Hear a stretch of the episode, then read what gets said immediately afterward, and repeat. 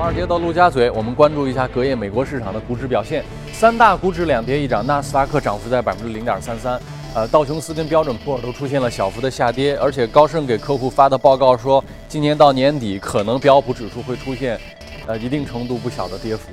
呃，我们具体情况来连线到前方的记者赵冰晶，为大家做一下具体介绍。你好，赵冰晶。你好，主持人。中美股三大股指在连续创新高之后，涨势明显放缓。午盘过后，道指和标普一度转涨为跌。经济数据方面的消息并不理想，四月份的新屋开工指数大幅不及预期，创下了五个月以来的新低，而美元指数同样跌幅扩大，刷新了六个月以来的新低。虽然惨淡的新屋开工数据可能和三月份美国有一些地方还在遭遇着暴风雪的袭击有关，但是呢，市场似乎仍然怀疑特朗普是否有能力大幅度地提高他所承诺的基础设施建设。而今天市场走跌的另外一个原因就是美股目前的波动性非常低。目前美股的价值已经是处于十多年以来的最高水平，市场需要更多的兴奋剂来维持投资者热情。另外，我们来关注在个股方面，今天中概股的表现非常出色。纳斯达克的中概股指数上涨了百分之三，其中有几只中概股比较夺人眼球。阿里巴巴股价今天上涨了近百分之二，收在每股一百二十三点七美元，创出了历史新高。华尔街看好“一带一路”计划将会提升阿里巴巴的电商销售业绩。更有机构呢是给出了二十美元每股的目标股价。与之水涨船高的是马云的身价。据报道，受到阿里巴巴股价暴涨影响呢，马云取代了王健林，再度成为中国首富。另外，今天新浪和微博也发布了好预期的财报，股价双双跳涨，涨幅均是维持在百分之二十左右。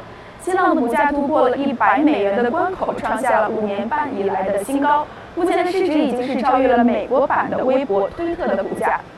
好的，主持人。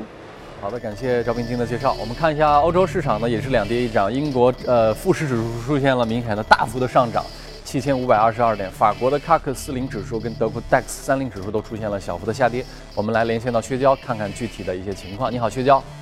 好的，主持人。周二，欧洲主要股指基本收平，盘中波动较小，但是英国富时一百指数以及德国 DAX 指数盘中再次刷新了历史记录的高位，尤其是富时一百指数，在英国电信运营商巨头沃达丰最新财报预期公司前景乐观的推动下，创收盘记录的新高，这也是英国股指在历史上首次收于七千五百点关口之上。数据显示，今年的前四个月，欧洲股票基金的净流入资金规模触及了两年的高位。仅上周约有二十七亿美元资金回流欧元区。而尽管如此，越来越多的业内人士认为，随着政治不确定性趋于缓解，快货币宽松政策的利好已经被消化，以及企业财报季的结束，短期内欧股缺乏继续走高的动力。而年初以来，欧洲股市普遍上涨的局面或将在下半年出现逆转，做空欧股的机会或将来临。周一，刚刚上任的法国总统马克龙在柏林与德国总理默克尔进行了会面。周二，双方共同表示，希望能够制定新的路线图，加深欧盟一体化，进一步放开欧盟有关条约，以促进双方雄心勃勃的改革计划，减少英国退欧给欧盟带来的影响。主持人，好的，感谢徐娇给我们带来的介绍。那今天呢，华尔街的陆家嘴，我们还是请到了。呃，老朋友，国民投资的秦毅先生跟大家一起来交流。秦先生你好，早上好，来，请坐。哎呀，我发现如今这个时代真的是变了啊！不知道你有没有这种感觉啊？就在前几年，流行的风潮跟趋势，大家还在谈什么呢？小而美。嗯，马云天天在说这个事儿吗？你发现没有？今天没有人谈小而美了，今天都是什么呢？都是大公司，大了就是强，大了就是好，大而不倒。对，都是大公司走强。而且还有一个观察到有意思的现象。一季度的这个持仓报告，大佬们的这个持仓，他们投资的公司基本上全是大公司，你发现没有？对，嗯，就是说像那个苹果啊，像 Amazon 啊，像阿里巴巴啊，或者什么，都是今年而且是越大，它的那个指数的回报也越高，都要接近百分之三十，是吧？而且近期的话，我们也看到，就是说幺三 F 美国的幺三 F 出来了。就是说，这些基金、资产管理公司、对冲基金，嗯都要忙于就披披露自己的那个季报，对，嗯。那么像披露披露出来的季报的情况的话，买这些大型的这些科技股，这些迹象也都是非常的这明显。你观察到什么？他在给我们报一报他们的老底，他们都配了什么？你像科技股啊，科技就是说他们对冲基金，因为对冲基金呢，现在应该讲在。啊，因为最近报的都是对冲基金，但是呢，坦白讲，对冲基金的话，在一七年的话，就是他们的一个势力范围，就是说，呃，要小很多，相比这些 mutual fund 是吧？这个公募基金，因为像今年这一波呃标普五百或者大型科技股上涨，最最大的受益者都是传统的这些公募基金、指数基金，他们买的比较多。因为我看了一下，就是说，你像对冲基金买的比较多的，今年增仓前十的，可能在暴雪、暴雪，嗯啊，这个增加了二十多亿美金。像那个苹果，像那个就是说，呃，包括像英伟达，英伟达是减仓的，是吧？对。啊，还有像那个网易、陌陌、新浪、微博啊，这这几个规模都蛮大的。我昨我昨天还特别关注到，是吧？昨天对微博的话，也是一个非常一季度的季报，它非常重要的一个日子。为什么？昨天微博是正式它的市值超越了 Twitter，嗯啊，就是说昨天它一百七十亿美金，Twitter 它降到一百五十亿美金，那么一个涨幅百分之二十，而且它不仅在盈利能力上超越，啊，营收还没有超越，因为现在 Twitter 的话，大概季度收益季度的收入在五亿美金，但它是亏损。现在微博它是两点五亿美金，但是它现在已经有七千万，接近六千五百万美金的人民呃美金的一个盈利啊，它已经盈利，但是而且在活跃人数上面的话，虽然推特它是一个全球的，但是微博的话，仅靠这个中国，它已经活跃人数已经超越推特，是吧？所以我觉得对中国的话，社交网站而言，昨天是一个非常重要的这样的一个日子，是吧？啊，我心中一直有这样一个疑问：这些大公司真的能永远保持这么高的一个增长吗？华尔街一直有句老话说，树是不会长到天上的。嗯，他们如今的增长速度变得越来越大，那究竟他们还能有多少资源跟潜在的动力没有被释放出来呢？我们回首看一下过去的一些历史，也其你比如说一些大公司的轰然倒塌，也都是好像就在眼前的事情。比如说美国的这个 ATT 以前非常非常牛，后来没声音了，为什么呢？它可能涉嫌到了垄断，把它拆掉了。嗯你大公司越长越大的，最后的终极的结果一定就是你可能会在某一领域你形成一个很强的垄断。那如果你触犯了这个，比如在美国它有反垄断法，那是不是他们在涨下去面临的最大的风险就是来自政策方的风险呢？对，这也有可能看。对，因为你就像现在大量的，包括沃伦巴菲特还在增持那个苹果，是吧？所以我们也可以基本上解释一百一百二左右到现在一百五，那么巴菲特也在贡献他每天都有不断的一个买单进去，是吧？那么除了就是说苹果现在就是说现在的整个一个竞争格局的话，就是门槛很高，是是吧？就是说，你像京东做到这样的几千亿的规模，才是刚刚在上一个季度看到一点盈利。刚刚上那所有的这些初创型企业，我相信未来是非常的一个艰难，对是吧？因为前段时间我们在节目中也讲过了，两百多家募资超过五千万美金的这样这样的一个初创企业，在后端的话，两年之内都没有 B 轮的融资，对。那没有 B 轮的话，基本上就，嗯。大家这个上百亿美金就已经销毁了，是吧？所以现在的话留下来的，嗯，我们现在看到 Amazon，看到苹果，嗯，看到 Facebook 这些留下来的，他们建立起来的这个门槛是。越来越高，或者说叫护城河。护城河。我我周我听到周围很多的朋友，一些专业人士啊，嗯。大家都在谈，呃说呃，谈到苹果，谈到看好它，谈到它强大的护城河，包括你知道被誉为中国巴菲特的段永平，就是 OPPO、vivo 的这个背后的老板，他段永平将来当年是做这个小霸王发家的嘛。他就非常看好苹果，他自己可能也持有了很多苹果。嗯，他说他能看到的厚厚的、长长的坡、厚厚的雪这样的公司不多。他说苹果算一个。对周围大家其实都已经看好苹果了，但是我我昨天我也在想，诺基亚当年那么成功，它不也就是一夜之间就被人取代了吗？诺基亚当年鼎盛的时候，可能一点儿不比今天苹果差呀。对，再加上你看，像嗯苹果，呃，这个它虽然有人说它是个科技公司，巴菲特说它是个消费公司，但是它在科技行业当中吧，算是一个引领者。嗯，那巴菲特其实他投科技类行业，其实他的经验并不是跟别人比不算是最丰富的嘛。对他之前投了 IBM，他把 IBM 都大幅减仓，并且公开承认说可能我我是做错了。嗯，那这次就真的能否保证他压苹果就一定压对了吗？我给大家提一个相反的案例。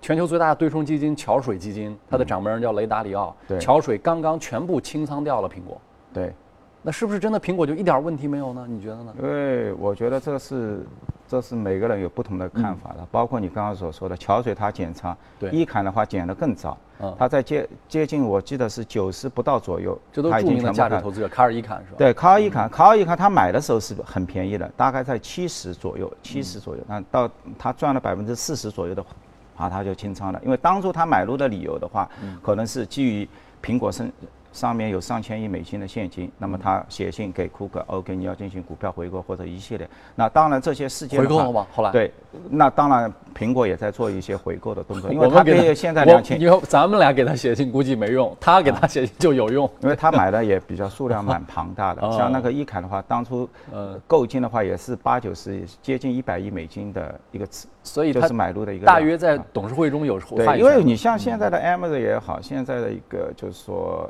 包括一个苹果也好，它不是就是买一个手机，真的对。是原来我们的乐视也一直在谈谈这个生态，当然它没做起来是吧？就它早就是一个生态了，就是说，在这个生态上面的话，OK，Apple Store 它一年就就贡献将近两百五十亿美金，对。是吧？就是说，它上面有一百多万的这样的一个程序员在上面能够获得一个收入，就是说维护它整个一个生态体系，不是仅仅靠这个。这个苹果自己在维护，而是靠全球最聪明的人，因为我上面有最尖端的这个用户，是吧？这个两亿左右的这样一个苹果的这样的一个用户，是吧？你们都可以到我这个所以从你这个角度讲呢，苹果的护城河似乎确实是比诺基亚强。诺基亚就只卖一个手机，它也不卖软件，它又没有别的你。只卖硬件的话，当然是很痛苦，是吧？对那包括像 Amazon 一样，它早早就已经跑到云端了。它不是说传统意义上，只是说 OK，我靠我这个百货零售，然后积累起这些用户，是吧？但是在这个后面，它跑的，它大大笔的这个收入的话，早已对在它的那个云端的这样一个 Am- Amazon 的这个云上面去体现收入了，对。是吧？我还有一个问题想呃请教秦先生啊，我看了一下苹果这个报表里啊，它的净资产收益率 ROE 基本上能保持百分之三十以上，高的时候能干到四十，这是个非常恐怖的数字。嗯，我们就默认它，OK，你长期我认为你能维持百分之三十的 ROE，那么用现在超过五倍的净资产溢价，嗯，就是市净率也好，嗯嗯可能现在因为它涨了一段时间，它这个数字比现在更高，我没有看最新的数据，肯定是超过五倍，甚至可能是不是都都到已经到六了。嗯，即使你是一个好资产，你每年有百分之三十的成长，嗯，但是我用一个极高的净资产溢价，去购入你，是不是划算？因为查理芒格说，我们喜欢用合理的价格买到伟大的公司。嗯，如果你的价格极其高昂的话，那可能这也不是一笔好投资。对你你怎么看它的这个问题？这当然，这个软件类公司或者科技类公司，它都拥有一个比较高的一个 PB，是吧？那这个这个比较高的话，因为它本身的净资产比较低，它不像工矿企业或者传统企业，它有很高的一个净资产。那么你买到的资产的话，可能你内心比较舒服一点，像标普可能都在两两点五倍到三倍左右，ROE 的话基本在十五到十七之间。嗯，那么大概在三倍左右的一个是，那这个聚集了一大堆，就是说传统企业，那么是就是靠人或者是增长到一定程度就有一定的一个天花板，是吧？那么软件呢，你像 Facebook，包括你像微博，微博昨天我看它的那个市销率的话，都已经到十九二十左右的水平，当然到了一八年可能要低一点，是吧？就是大家都给的很高，就是这类企业就是迅速的扩充，然后 B 的话，它的净资产规模不是很大。苹果是不是跟他们会有一点很大的不同？因为它账上有大量的现金，而且它确实生产了很多的硬件。你的现金也好，硬件也好，都可以作为有利的资产嘛。苹果它是一个很奇怪的企业，就是你去看它是吧？就是说它所有的代工，OK，它没有工厂，对，它没有。那你都是富士康，对或者我的那个 A 十、十一、十二，或者未来的全新的芯片都交给你那个台积电去代工。嗯。而且苹果的那个就是说，你去看它的那个销售的一个周转率，跟它的一个应收账款的呃库存的一个周转率，你会发现。苹果这家公司，它是套取了这个供应商的资金的，嗯，就是说我给你付给你供应商的钱，跟我这个销售的回款的速度我更快，嗯，就是说我还可以拿拿到你的一个现金，对。所以这种公司是很伟大，就在这里。它为什么？我相信我巴伦巴菲特去买它，因为巴菲特的品品行就是说，OK，我拿进那个保险公司的钱，对我去做投资。你们所有的 PE 基金、呃 mutual fund 的，你你你去募集，OK，我也募过来了，但是我跟你说，我的成本还是一个负数。对，因为我我有那个保单的一个承保收益嘛，我就每年我是负的百分之四到五，我只要投到一或者二，我就每年就赚进了六个点。嗯，这个优势是其他任何人没有的。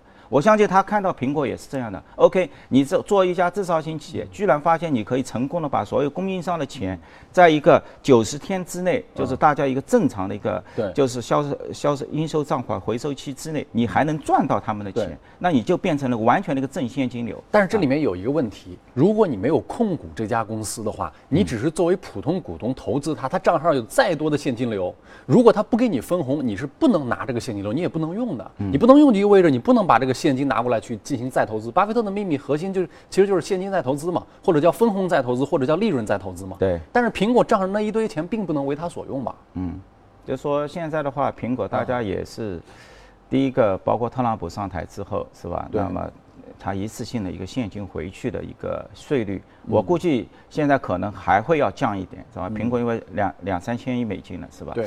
那不断的在累积，是吧？那么到一定程度的话，我觉得很有可能就是说，因为它现在每一年它的一个现金的一个现金流自由现金流产生速度在四百到四百五十亿美金之间这样的一个速度，是吧？就是相当于那这个速度还是蛮快的。我相信后面的话。可能有不断的这样的一个股票的回购啊，或者其他的一些速度，是吧？就是出来，因为当时我记得沃伦巴菲特买这个 IBM 的时候，其实他也计算好了，嗯是吧？跟那个 Microsoft 或者他没有买微软去买 IBM，为什么呢他？避就是他的一个现金的，当然他也有可能是避险，就是说，像巴菲特这种，就是说价值投资，论出去就是论上百亿美金的，是能够赚钱，一定是您刚刚所说的 ROE 是不断的提高，然后每股收益不断的提高。对。提高每股收益只有两个办法，第一个提高每股的那个净利润，第二个在平的时候不断的用现金去回回购购你的减少股本股票，减少股本，不断的把它推升。但是呢，这一个过程在后面他可能并没有看到，他也迟了几年了，是吧？包括回购股票的力度，包括的一些业务线，就是是否够性感方面，它 IBM 的话有有有所落后。你看这个，大家其实是有观点上的不同的呃这个讨论的，包括啊苹果也有不同的投资人有不同的看法。啊但是我发现有一点相同，就是一季报里面，巴菲特跟索罗斯都增持了航空公司，这个没有分歧。一会儿如果有时间的话啊，嗯，跟您再谈一谈，是不是航空的这个美国的这批航空公司具备了投资价值？一会儿我们来聊。嗯嗯。来看一下今天移动美股榜有一些榜上有名的公司跟一些行业，我们来关注一下。今天呢，呃，这个榜单上面。动啊，房屋建筑商，呃，资产配置、半导体、钢铁和饮料，呃，哎，我刚才印象中，阳光在报盘的时候还提到说，美国四月的这个新屋的开工率啊，是预期是下降的。那为什么它这个榜上有名房屋建筑商啊有这么好的表现啊？这个可能他，因为我也要看他具体那家公司是吧？啊，微博、新浪，哈，对啊，WB 沃伦巴菲特 不是沃伦巴菲特，是新浪微博。对，昨都是昨天对微博是一个很重要的日子，是吧？这个嗯，生物制药这这这家公司这是个什么情况对，这个他也是做那个？AKBA 对，嗯，做那个就是说利用这个缺氧的一个因子诱导是吧？治疗这个就是说肾脏病，他们里面的一个一一种贫血症是吧？也是个创新疗法啊。那么之嗯之前在一六年十二月份，嗯我记得我当初看一下，它有一有一天股价也涨了百分之二十，是吧？那那个时候的话是日本的大宗制药公司，啊，它宣布三三亿美金跟这个公司合作，是吧？那么对它公司的一个 BD 的一个产品进行一个商业化，呃，一个商业化的过程。那股价的话，基本在十一二块左右，是吧？那么昨天的话，又是一家新的 Vega 是吧？那家公司，嗯，那么宣布入股五千万美金的一个股本的一个入股啊，对，然后呢，入股价也比较高，十四美金，所以呢，我们看到它昨天的那个价格，呃，上涨的也比较幅度也比较大。关键呢，就是说，它解决了一个什么？就是说，因为你你像在全美是吧？就是说患有这种慢性的这个肾脏病，我说的慢性啊，可能人口要接近三千万是吧？百分之十的人口，是吧？中间呢有一百八十万呢是一种贫血症带贫血症的是吧？那么就是说，以前我们的治疗的一个方法呢，给他注射一些那个就是呃血红球的一些刺激素，那么刺激它产生那个血红蛋白，嗯那么维持它里面的这个浓度，嗯，但是呢，这个的话它有个缺陷，就是不均匀，就产生了这个血红蛋白的数量它的不均匀，对吧？所以有一定的一个危险性。嗯，那么像这家公司它做的这个缺氧因子的这个这个 BD 的这个创新产品呢，那么它就解决了这个问题，是吧？现在已经进入到临临床的三期了，是吧？二期都已经通过了，是吧？到了临床三期了，那么就是说，如果一旦出来的话，也是一个革命性的一个产品，是吧？那么它可以不需要打这种刺激素了，是吧？直接也可以保持它的一个稳定性，然后它的那个安全安全性也就更加高，是吧？而且跟他合作的话，就是 Free Sonic，就是美也是美国最大的一个。就是捆绑了，它捆绑了一个销售机构，FreeSonic 就是美国最大的一个血液透析的这么一个机构，是吧？一年的话，大概治疗有将近十八万，十八点六万名这样的一个就是肾脏病患者，是吧？然后在全美的话也份额占到百分之四十，嗯，所以呢，公司跟这些公司签立了这样的一个商业协议，是吧？那么。也是给投资者或者给新加入的 Vega 他一些股权投资者一些信心，是吧？因为毕竟呢，因为到这个程度的话，因为到了三期，是吧？也就是最后最后一关了。那么就是说，他需要钱，因为这个明显公司还还在需要钱。当然也会描描绘出一个很好的一个远景，是吧？啊，对于一家成功的优秀的医药公司来讲啊，嗯，它能否长期维持着一个？比较高的 ROE 的增长呢？如果可以，它能维持多长时间呢？我不知道秦先生有没有研究过这种医药企业他们的生命周期曲线，他们的增长曲线大概是什么样？当然，你这个如果是你说那个一类新药或者什么，你就可能就是跟你的自己的一个专利期，是吧？就是你的专利期的一个保护有多少时间，是吧？你看现在海外的大大的这种上千亿美金的这些大型的公司。是吧？可能都是靠一两款药，嗯，FV 是吧？嗯，靠那个单康姆是吧？做做那个类风湿的是吧？就一一个药，它一年它就可以支撑公司将近七百亿美金的市值，它一千多亿美金的市值就靠这一个药，是吧？等到这种特效药，等到它的一个专利到期了，那它可能还后面还有一个缓冲期，但它的价值会突然会往下去，是吧？所以现在的话。之之前的话，一个专利悬崖是吧？很多也都困扰了大大型的这些医药公司是吧？那，这种情况呢，当然后面你做仿药的话，这个它的效果啊，各方面啊，是不是能够达到原来的品牌药的这么样的一个效果？都，但这还需要时间是吧？但是呢。我觉得就是一般性而言，像这样的公司的话，基本上就是跟你你去观察它的一个专利期，是吧？就是说，如果是专利期时间还很长的话，那么像它它的空间还是保护很大，是吧？因为这个，因为这个新药开发我们都知道，现在开发一个新药都在二三十亿美金的一个成本，成本很高，是吧？嗯。所以的话，一旦出来的话，利润率也很大，然后的话，也能够给这些创新企业以足够的。因为它也要有这样的一个机制，虽然那个包括像特朗普出来之后，不断的在抱怨这个价格高，是吧？包括要 FDA 要多一些新药出来，但是呢，整体整体你还是要相同的一个价格，你需要刺激它的这样的一个研发，是吧？好，感谢秦毅先生，我们接着进一组大公司的消息，阳光。好的，我们来看一下大公司的消息。随着一季报的公布，微博昨天在美股高开高走。刚才我们也看到了啊，简称 WB，最终收涨了百分之二十四点九六，报在七十八点六零美元每股，这刷新了历史新高。另外一只中概股新浪的股价也随之达到了百分之十七点八五的涨幅，报收在九十九点零四美元，创下五年半来的新高。在业绩方面，这两家公司业绩都超过了市场的预期。新浪一季报显示营收同比增长百分之四十，微博一季度净利润同比增长百分之五百六十亿，五倍多呀！月活跃用户数达到了三点四亿，超过 Twitter，成为全球用户规模最大的独立的社交媒体公司。加德宝宣布，第一季度每股盈利一点六七美元，比市场预期高出了六美分；营收二百三十九亿美元，同比增长百分之五点零，比市场预期高出了一点八亿美元。雅虎五月十六号发布公告，宣布启动至多三十亿美元的普通股的回购计划，回购价不低于每股三十七美元。另外，据国外媒体的报道，迪士尼公司 CEO 艾格对员工表示，黑客声称从该公司窃取了一部尚没有在院线上映的影片，并且向公司勒索赎金，否则要在网上发布这部影片。该公司不会支付赎金。据了解，迪士尼是定于暑期档上映这部传说中的《加勒比海盗之五：死无对证》和《汽车总动员三》这两部影片。那这两部呢都是大制作，预计全球票房都会超过五亿美元。在昨天的早些时候，苹果连续就发了 iOS 十点三点二和 macOS 十点一二点五的新系统，没有增加新功能，只是疯狂的在 修复漏洞。苹果公司表示说，创造出能够规避 iOS、Mac 安全机制的软件存在巨大的风险，因为没有办法保证定制的软件最终不会落入错误的人手中。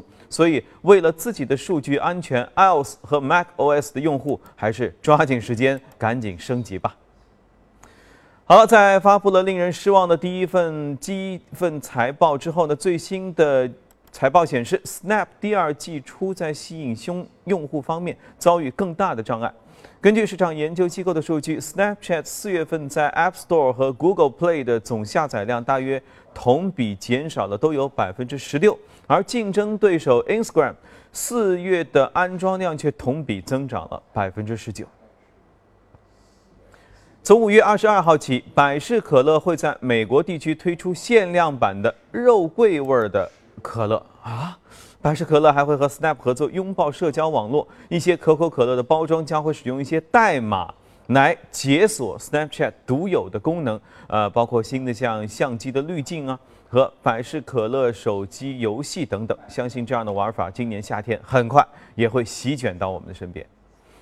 Facebook 正在对误导性直播视频采取打击的措施，包括封停、啊屏蔽使用直播 Live API 发布静态图像、循环动图或者非实况直播性内容的视频和发布者。用户反映，他们并不认为这些静态背景的投票或者倒计时作为直播内容。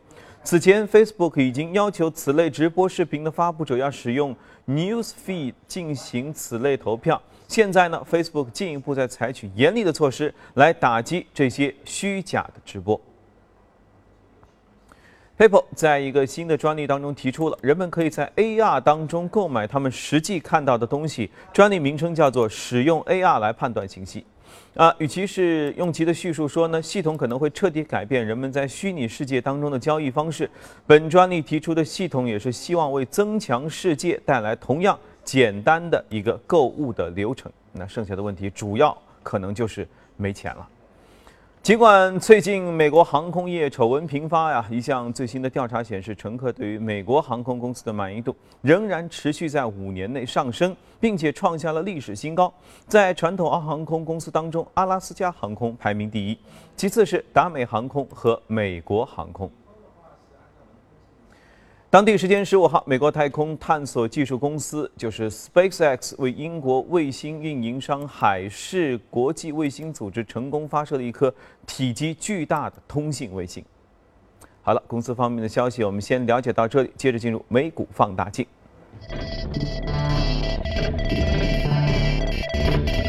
放大镜来看看今天的关注这家公司啊，这个叫赛默菲士尔科技。这个公司是做什么的，秦先生？哦，他也主要说那个实验室啊，包括就是科研仪器啊，生生命科学的一些机机械设备的。为什么你关注到这个公司了呢？因为呢，他最近，因为其实这个行业呢，应该也是比较稳定了，是吧？而且它也是行业的一个龙头，是吧？嗯利润率也比较高，是吧？那么，但是呢，整整体的行业也进入了一个比较平稳的一个增长，百分之五到百分之六，是吧？就是说，像这类公司的话，就是你一定达到龙头，是吧？第一个也没有人跟它竞争，但是呢，它要继续要增长，它也比较困难，是吧？就除非在本行业之内，因为你做到龙头，并购的机会越来越少了。你去看它的诊断，去看它的实验室、生命科学，基本上所有的它都是 number one，是吧？你看它从零九年到现在的一七年，是吧？收入它也只有从一百亿增长到现在一百八十亿。啊，增长了百分之八十啊，七年时间，其实还是比较平稳的。但它的那个 top 端，它的那个净，就是说股票的一个市值，它从一百九十亿现在增长到六百七十亿，所以呢，说明了整整体的话，呃，这也可以部分说明美股现在估值是比较高的，是吧？收入八八十，当然它底底端的这个利润率也高，原来销售利润率是九，现在的话慢慢的经过这七八年时间做到了百分之十二，是吧？这也是不错的，是吧？那么现在的话，因为他周一的时候呢，我看他做了一个动作，宣布收购了一个 Python 的一家公司。那这家公司呢，有点像我们以前的药明康德，嗯，是吧？做合同能源，呃，就是说做医药的合同外包，是吧？生产包括一些药品的，就是说，呃，就是说，呃，研药品研发，包括原料药，包括这个最终的这个药品呢，就要推向市场化，是吧？因为这一块呢，是一个对公司而言的话，它是一个比较新的一一一块市场，是吧？就是目前在整个就是。TMO 里面的话，它的占比不高，只有八到九的一个点。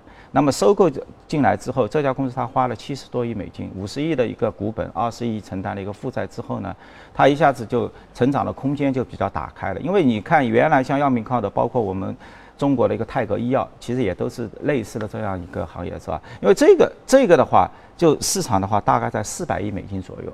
那么它现在公司的话是一百九十亿美金，那么它进入到一个新的一个四百亿美金的一个市场，那这个这这个市场呢，目前的话前十名的一个就是说生产厂家，它只有占到百分之三十五。我我我看了一下，像那个 Python，现在的话一年的收入大概是在。两百亿，嗯，呃，就是一年收入在二十亿，整个一个市场的话，大概是在四百亿，它也只有百分之五，是吧？所以呢，我觉得 TMO 它以前就是一个行业的一个整合者，它这方面能力非常强，什么企业都给给给它并购进来之后，那么呃发生了一些业务的一个协整条效益，那么它的净资产收益率提呃那个销售利润率提高，之后我们可以从它。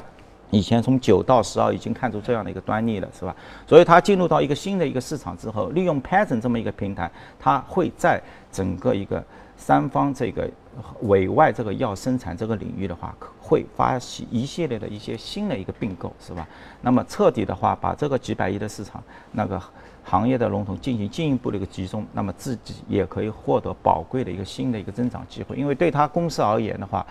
现在它只需要出现七到八左右一个增长，它就可以了，是吧？那么我们现在看，包括像 TMO，现在公司的基本面也不错，有一百二十亿美美金的一个弹药可供它收购，是吧？当当然现在花掉了五十亿美金，还剩下七十亿美金，是吧？然后的话，连续两年它有二十亿到二十三十亿不等的这样一个股股票的一个回购，所以呢，底端有股票回购。又是行业龙头并购进入到新的一个市场，那么进行一个行业的新的一个整合，那么所以我觉得这家公司的话，可能近期会有一些看点啊。这样嗯，好，这家公司先跟大家介绍到这儿。那么接着呢，我们进一段广告，回来跟大家继续交流。